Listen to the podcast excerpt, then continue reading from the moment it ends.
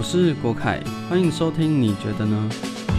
前三集分享了三个故事，每一个故事想要表达的都不一样。我们现在就来讨论这些故事。这集的最后会有一些观点让大家参考，要听到最后。在第一个故事中，分享了我成长过程中的变化，可以听到在成长过程中教育带来多大的影响。在没有可以独立思考的教育下，很多事情是没有办法去思考的。在故事中提到了，我从来就不知道尊重自己是需要被重视的。在我们的成长过程中，没有人告诉我们这件事。所以，我们也很习惯跟着社会的价值前进。我们可以不知道自己喜欢的颜色、自己的兴趣、自己想做的事，甚至是生活的目标，但我们绝对不能不跟着社会的价值走。这是教育带给我们的思想，而且一旦脱离了这个轨道，就会被视为异类。但是在同一个轨道中，其实并不适合每一种交通工具。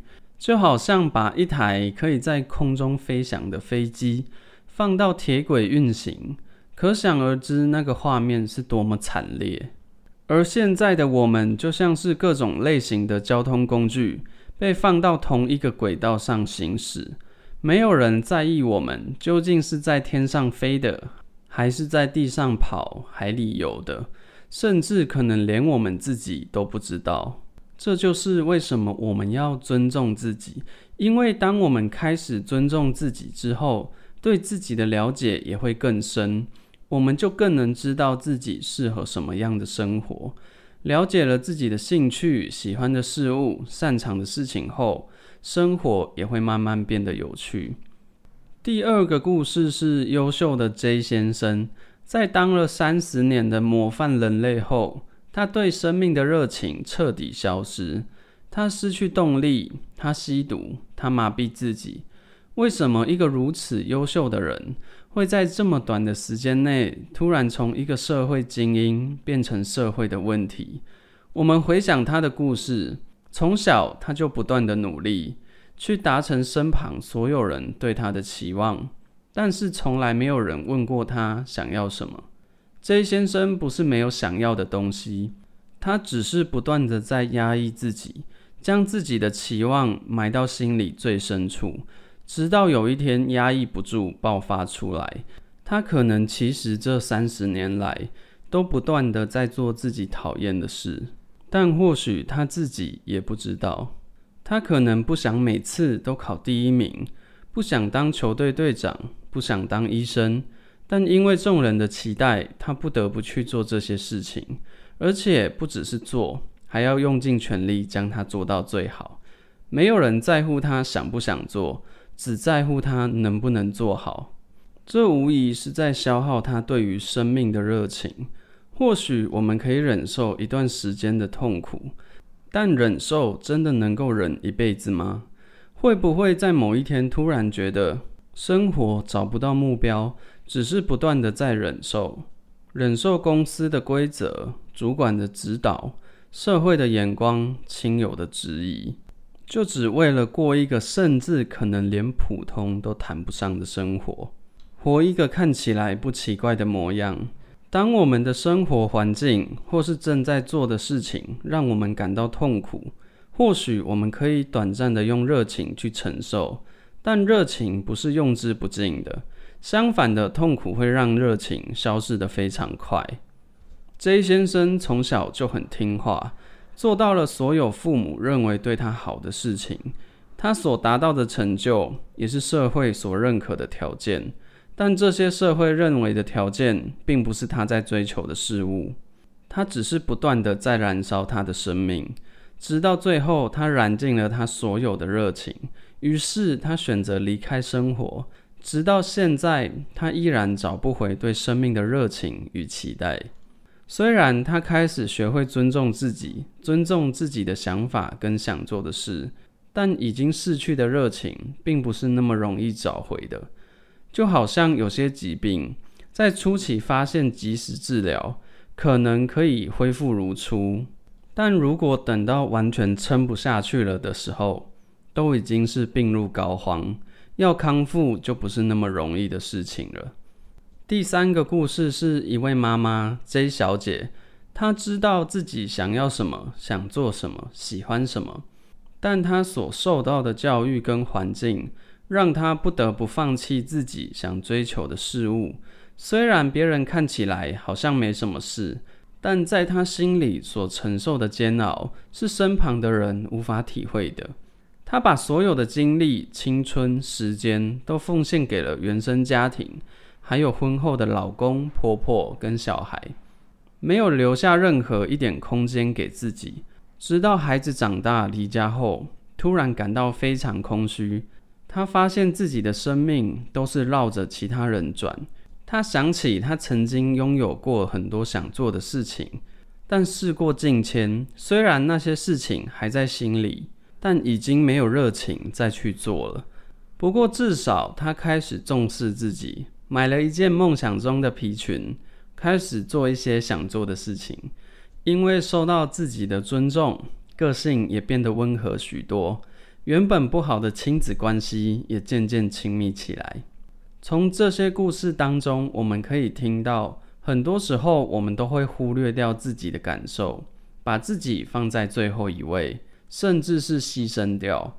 有些人可能为了父母，为了家庭，为了孩子。而选择了去牺牲，去做那些可能自己不想做但看起来有用的事，例如做一份薪水不错的工作，但工作中累积的疲劳，还有与老板、客户、同事相处的负面，工作的疲惫已经让自己没有力气再去处理这些。回到家后，因为太累了，所以陪伴家庭、陪伴小孩的时间变少了。也没有力气听听家人今天发生什么事，先生太太今天过得怎么样？孩子在学校做了什么？有没有被同学欺负，还是欺负了同学？没有办法与家庭产生更深的关心，甚至有些时候会把这些负面带回家。有时候会听到一些故事，家里正常生活看起来很平和，都没发生什么事。但每次发生事情的时候，都已经是天崩地裂，非常严重。可能孩子把人打伤了，谁离家出走了，或是突然一张离婚协议书放在桌上。